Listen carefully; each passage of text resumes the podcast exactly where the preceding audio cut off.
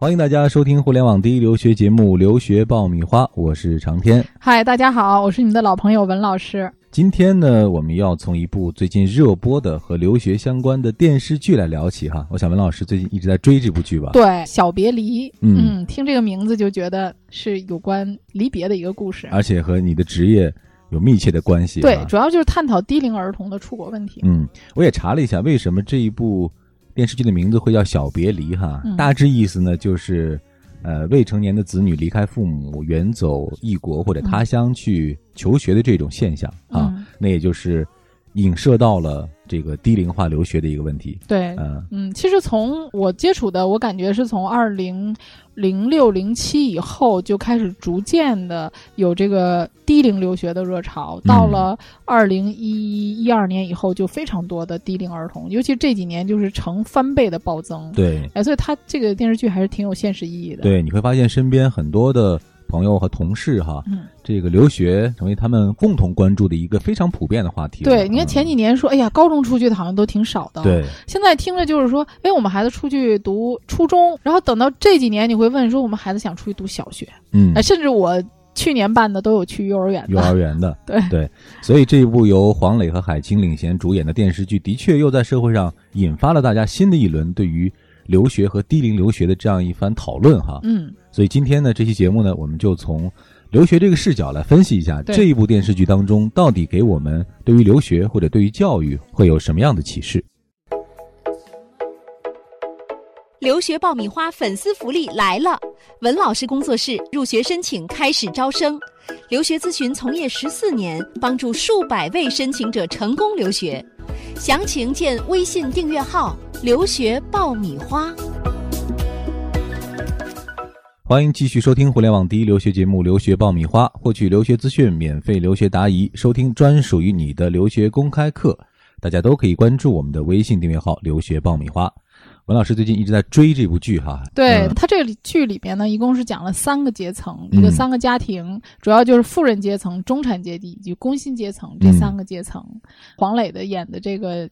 家庭呢是属于一个中产，呃中产阶级，哎，爸爸呢是这个眼科的医生，啊，妈妈呢是属于化妆品公司的这个市场部经理，就海清市的这个妈妈啊，嗯，我觉得这严厉的，对 他俩还是比较有看点的嘛，因为他俩卖点是最大的哈，啊，然后还有一个呢就是属于这个有钱人的，哎，这个怎么去教育富二代的问题，哈对，就是他离异了嘛，这也是很多有钱人家庭的问题，婚姻破裂，然后又娶了一个更年轻貌美的妻子，孩子跟妻子之间发。生了这个矛盾，对，哎，不可调节，左右为难，嗯，啊，还有一个呢，就是工薪阶层，哎，比较纠结，每天都是在纠结。那么自己这一辈儿呢，没有成功，可能生活比较拮据，把所有的期望都寄托在下一代的身上。妈妈呢是一个社区医院的医生，那爸爸是一个出租车公司的司机，对，啊，孩子成绩优秀。家长呢，就是希望孩子将来出国之后呢，能够出人头地，强烈的想要改变自己命运的那种渴望，都寄托在孩子身上。对，这样三个家庭，你会发现，其实这三个家庭哈，从呃家庭状况来说，可以说是差距是非常大的啊。三种不同的类型。对，但是呢，你会发现，无论是哪个阶层，他们对于下一代的教育哈，特别是对于出国留学这件事，都存在着一种共同的焦虑。对啊，这种焦虑可能就反映在说，对于留学这个事情，每个家庭都寄予了不同的期望和期待啊。但是对于背后的很多未知，或者说对于背后的很多隐藏的风险，他们又会有很多的担忧。对，所以才衍生出了这个剧情当中种种的这种纠结和复杂的情绪。对，就我觉得接触到所有想出国的家长、学生，他们第一个想到的就是要不要出去。嗯，我出国的目的是什么？为了什么？这也是我们刚开始会探讨的。紧接着会想到，好，我出去。那我们出去之后。尤其是低龄的，其实他面临着说：“我放弃了国内的高考，放弃了大多数人走的一条路，那我会得到什么？嗯，同时我又会失去什么？嗯，得与失之间，它要有一个衡量。嗯，我想看完这部电视剧之后，周边很多人可能会问你哈，嗯，文老师，你作为一个留学方面的专业人士哈，你怎么看这三个家庭的孩子适不适合出国？对，所以我们今天要聊聊这个问题。我们先来分析一下啊，挨个来分析一下。好，我们就先从这个主角哈，海清他们家这对开始分析。他们家孩子呢，呃，应该说是一个很聪明的女孩啊，很有个性啊，喜欢写小说啊，是属于比较有自由的这种情绪的小孩。对，就是她女儿其实一直都是很乖巧的，嗯，但是就是上了初三以后，成绩就突然间不稳定了，情绪有很多的变化，所以就是很多孩子就到这个时候是一个逆反期。我觉得很多出国的学生很多都集中在初三这个阶段，嗯，或者是说。高一的这个阶段，因为这个阶段实际上是很多孩子的一个情绪波动和成绩波动最大的时候。嗯啊，情绪逆反呢，包括这个整个的一个学习的变化。初一的时候打基础，初二的时候开始拉开距离，初三就已经天差地别了。嗯，所以在这个时候呢，家长往往会决定说。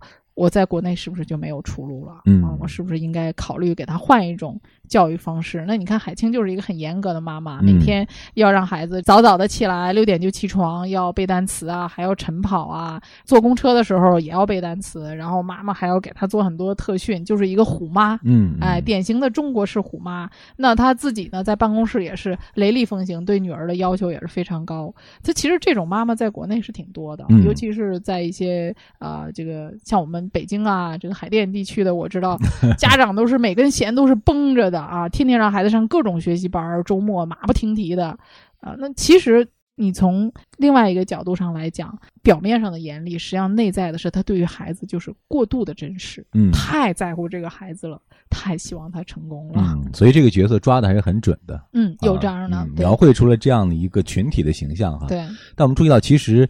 这一部电视剧里，三个孩子早期对留学其实都是抵触的，对，都是孩子本身都不愿意去。嗯，那像这个家庭的问题，就在于说，父母这种强烈的意愿和孩子的这种他的态度啊，中间有一个非常大的落差和甚至说是碰撞啊。对，嗯嗯，那么其实好多孩子对于低龄的时候，他并不愿意。出国，他没有做好足够的心理准备和生活上的准备，他不愿意跟家人分离，而父母呢又过多的从啊将来的一个适应啊啊，比如说你是否能越小出去越能适应国外的文化，然后越能融入，将来可能说上一个更好的大学啊，进而找到一个。更体面的收入更好的工作，可能很多人是这么考虑啊。但是这种考虑的情况，往往就最重要的一点，没有考虑孩子自己的内心的一个感受。这种往往可能结果会事与愿违，因为孩子他没有做好各方面的准备。呃，起码就是花一些时间啊，就是给孩子一个比较好的引导，不能把你的选择强加在孩子的身上。嗯，不管是为了自己的面子吧，还是为了就像海清他们这样工作很忙，他想脱身。还是说想改变自己家庭的未来？嗯嗯，我觉得这些愿望其实都是父母本身的，并不是孩子的。我们经常就是说，很多的想法是父母的，而不是这个孩子。都是强加在孩子身上的哈。嗯，这是第一家的状况。准备留学就听留学爆米花，伴你轻松留学每一天。嗯，那第二家呢？我们来说一说朱媛媛饰演的这个工薪阶层哈。嗯啊，这其实也是我们。做节目一直以来经常会接触到的一个群体哈，对这个群体呢，本身家里的家庭状况和经济状况其实都不会很好，嗯但是呢，非常期望通过把孩子送出去啊，通过出国留学的这种方式，实现对孩子命运的一种转变。对，而往往这样的这个家庭里的孩子，在出国留学这件事情上的压力会非常大，是啊，他会背负着很多。这个教育之外的因素或者考虑的一些问题，你看我接触过很多这样的工薪阶层出去的学生，他就跟我聊说，我其实压力很大，我父母砸锅卖铁、倾家荡产的让我读这个书，万一我读不下来呢？那我就非常对不起我父母啊！我说那你就努力学喽。嗯，他说可是我又不知道，对前途是未知的，万一我没有读下来，那我父母会埋怨我一辈子。那与其这样的话，宁愿在国内就先走着这条路，先走着，就是。呃，因为成绩也不错嘛，在国内就走高考嘛，就他承受的那种心理压力，他怕错，嗯，啊，他没有没有试错的成本，对他没有错的这个成本。朱媛媛演的这个角色呢，其实他对于他这一辈子的人生是非常不甘心的。对，你会发现很多工薪阶层，他是迫切的希望改变自己的命运，而在他这一辈儿又没有希望，所以他把所有的这个希望都寄托在下一代身上，而他往往把自己的很多。固有的意识要强加给下一代人，所以他就是说，觉得自己现在过的是平凡的生活，归根于什么呢？就是父母当年没有狠心让他去上大学，嗯啊，然后同时羡慕自己的姐姐年轻的时候出过国，现在过过上这个富裕潇洒的生活。其实感觉就像把这个出国留学当做一次赌博哈，嗯，万一赌赢了，可能我整个家庭的状况。接下来就会发生一个大的变化。嗯，但可能没有考虑到，万一赌输了，对于孩子会是一个什么样的影响？对对。那么实际上，出国受教育在很多工薪家庭来讲，就成为了他们翻身的唯一的希望。嗯，那实际上，我觉得还是要探讨啊，就是说你这个。低龄留学，你的经济问题对孩子的这种影响，我以前接触过一个学生，呃，他爸爸吧让他出去读高中，那么家里原来的经济条件还可以，那么爸爸是做生意的，那么因为生意上的一些投资上的失败吧，啊，其实我跟他爸爸聊，他爸爸说我就是怕我这孩子呀出国之后挥霍无度，嗯，啊，大手大脚，所以他爸爸就经常在他面前就是。哭穷啊，说家里没钱啊，哎呀，我跟你妈妈这个过得怎么怎么辛苦，就导致这个孩子压力特别大啊。后来这个孩子呢，就是在寄宿家庭里生活的时候，就导致什么呢？就他每一件事情他都要算钱，嗯，比如说，哎，今天你给我做的这个菜大概多少钱啊？你给我吃这些东西大概核算成本是多少？我出门去买个东西，我坐个车，你要不要送我一次？你送我一次的话。能省多少钱？能省多少钱？对，所以他每个都算钱。跟同学在一起也是这样的，就很难交到朋友。他自己的压力也会非常大。实际上家里面经济条件并没有那么紧张。后来呢，我就跟他爸爸聊，我说这个孩子在国外，就所有人都反映啊，他太在乎钱了。嗯，而且这个孩子为了省钱呢，就跟他父母说，我能不能自己搬出来住？我不住在寄宿家庭，因为我自己住的话呢，啊，我可能生活费上还能节省的更多。但实际上你。未成年啊你自己出来住也是不可能的，嗯，那这样就是因为这个钱上面的问题呢，啊，他跟家庭就造成了很多的矛盾，跟住宿家庭，他老觉得住宿家庭挣了他的钱了，嗯，实际上人家也不是义工啊，人家也需要挣钱的，对吧？他就想说，哎，我这些成本你够成本，你为什么还要挣我的钱？啊，最后这个孩子呢，在学校里面呢，也是跟同学之间发生了很多的矛盾，他管同学去借钱，因为他需要钱嘛，他又不敢跟父母去说，所以总管同学借钱，借钱又不还，哎，就。同学关系又弄得很不好，嗯啊，最后这个在学校里面过得很不开心，对，这个孩子就辍学了，辍学之后回来干嘛呢？说。我想跟我爸爸一块儿干工程，我觉得干工程挣钱挣的挺多的。结果这孩子最后就辍学了。嗯，啊，我就跟他爸爸说：“我说你给孩子压力太大。”对，所以这种因素可能是家长在当初决策的时候是没有想到的。对，其实我觉得应该给孩子，就是尤其这种工薪家庭的，你出国之前要做好一个预算啊，自己有没有足够的经济实力来支付他一个长期的、持久的一个留学，而且要给孩子一个定心丸，就是父母在留学期间是可以给你足够的经济资金和来源啊。来供你上学的，那么你上学之后，你需要自给自足。嗯，我没有办法再给你钱了。这样孩子的注意力会更集中在学习上，对，因为会分心啊，会因为这种压力去造成心理的一些变化。对，如果你跟他说我就没钱上，他就觉得朝不保夕啊。啊，如果说你给他定好了，我一年给你多少钱，这些钱呢是能够 cover 掉你的生活费和学费的。额外的，你想再买点什么自己喜欢的东西，你可以再去自己挣钱去买。就说你要让孩子有一种金钱上的安全感，我觉得这个是很关键的。而且很多孩子就因为家里没钱，更容易受到诱惑。嗯，你知道国外的这个灯红酒绿是吧？也有很多有钱人、富二代。那你可能因为没钱，很多的小女孩走上歪路了，这个我们就不再去说了，就很多呀，哎呀，非常多。所以我觉得在经济上要给孩子一个安全感，这样才能让他踏踏实实的、安心的来学习。嗯，但凡那种进入优秀学校学习的学生，很难有时间大量的时间出来打工。嗯，所以真的不要寄托于我又想读一个名校，我又想打工自己赚钱，难很难。嗯。这里是互联网第一留学咨询分享节目《留学爆米花》，欢迎继续收听哦。刚才讲到了富二代哈，那我们就来讲一讲第三家的情况哈。啊，这一家看来是留学的这个重点的人群哈，因为之前讲到这个留学，大家就会想到说，哎呀，富二代又出去了啊。那我觉得大家对于这个富人阶层呢，有一定的脸谱化，嗯，认识的不够全面，嗯啊，其实我们能看到呢，现在越来越多的。中国的中上层的，或者说有钱富裕的这个阶层，他们也越来越重视这个家庭教育。对我看到的很多接触到的有钱人的孩子，非常有礼貌，嗯啊，很会为人处事啊，接人待物。因为他接触的人多，接触的环境也会多元化一些，嗯，哎，所以他往往很多时候在品学兼优的这个基础上呢，他也能够继承很多父母，因为很多都是打拼上来的，父母白手起家的，所以父母会教育孩子，就是从小要拼搏啊。啊、上进，而且要低调。所以这部电视剧里有钱人家的这个小男孩哈，嗯，他其实从本性上来说还是不错的，嗯，只不过呢是因为比较调皮啊，嗯，比较好动。学习成绩一直上不去啊，家里想把他送出去。但我想从另外一个角度去考虑一个问题，就是我们之前也讨论过，就是什么样的孩子适合去留学？对，一定要有一个很强的自律性。其实我觉得，不管他们家的经济条件是怎么样的，能够体现出来一个很关键的问题，就是这个孩子的自律性。他在国内都不好好学习，而且跟他父亲的关系非常的僵。嗯啊，那么就出现一个什么问题呢？你的沟通能力嗯并不是很好。那从这个孩子，他所代表的就是你的自律能力是否？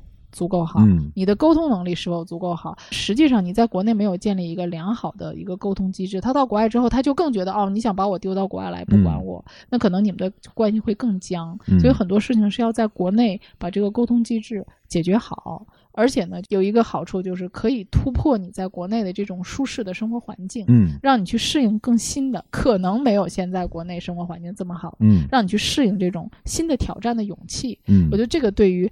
富人的这个家庭的孩子是他所面临的。嗯，后来这个小男孩是成功的去留学了，嗯，对，说明他的身上其实还某种程度上符合了你刚才讲到的那几点。嗯，在三个孩子里是最终成功迈出了这一步的。对，其实你看到生活中真的有很多比你更努力的白富美。嗯，所以今天呢，我们是通过对于这一部电视剧的分析哈，其中讲到了很多关于教育啊、关于留学的话题。做这期节目之前呢，我也查了一些有关于这个。